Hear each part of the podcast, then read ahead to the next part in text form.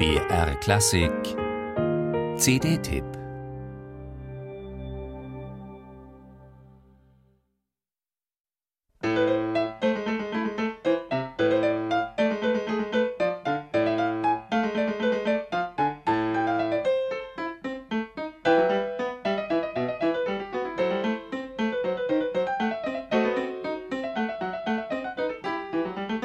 Allen Beschwichtigungsversuchen zum Trotz.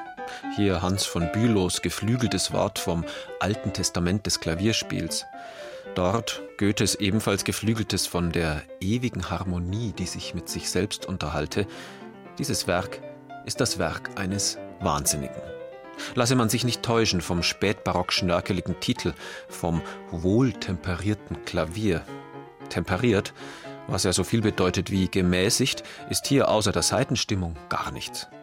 Lasse man sich nicht täuschen von den Bezeichnungen Präludium und mehr noch Fuge, die Wohlanständigkeit suggerieren und gescheitelte Haare und die Ruhe und Zuverlässigkeit des Kontrapunkts. Johann Sebastian Bachs wohltemperiertes Klavier ist etwas anderes. Der wilde Versuch, mit dem Erkunden des Tonraums bis in die letzten entlegenen Dur- und Molltonarten sozusagen auch den ganzen Kosmos zu ergründen mit Mitteln der Musik. Eine Poetologie des Universums und der menschlichen Seele. Eine emotional-kompositorische Tour de force, exzessiv, überbordend, angefüllt bis zum Bersten mit Jubel, Schmerz, Versenkung, Zorn, Trauer, Ekstase.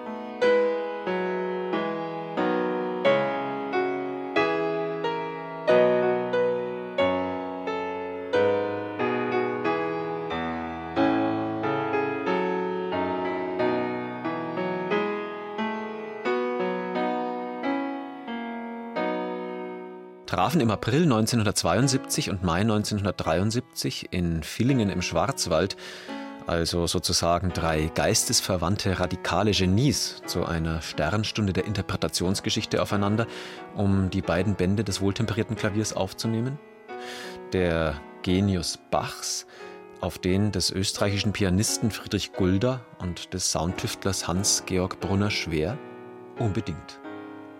Brunner-Schwer ließ die Mikrofone minutiös direkt über die Seiten des Flügels positionieren. Keine Spur weihevoller Nachhall, direkt dran an der Energie der Musik. Dann fing Gulda an zu spielen, nein, zu rasen.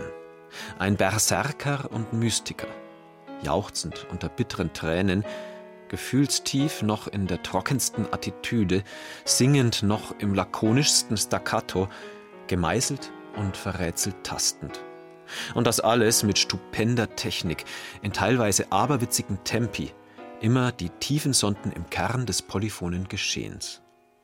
Verblüffend an dieser Neuausgabe, die direkt und ohne Manipulation von den originalen Masterbändern gezogen wurde, Guldas gleichfalls ins Extrem gehende Dynamik, von strahlendem, gehämmertem quasi Orgelklang bis hin zum zarten Flüstern in Manier eines Klavikords.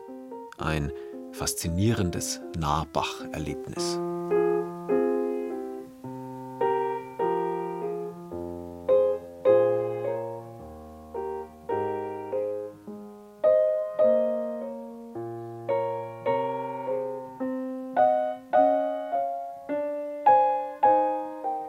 Im Originalbegleittext bedankt sich der Pianist bei allen Beteiligten und am Ende auch beim großen Johann Sebastian Bach mit dem Versprechen, in Ehrfurcht und Liebe weiterhin und mehr als bisher mein Bestes zu tun. Amen. Groß F. Groß G. Hier hat er wohl kokettiert, der große Friedrich Gulda. Mit dieser Aufnahme hat er mehr als sein Bestes gegeben, in Ehrfurcht und Liebe ohne Ende. Fulminant, auch noch nach über 40 Jahren.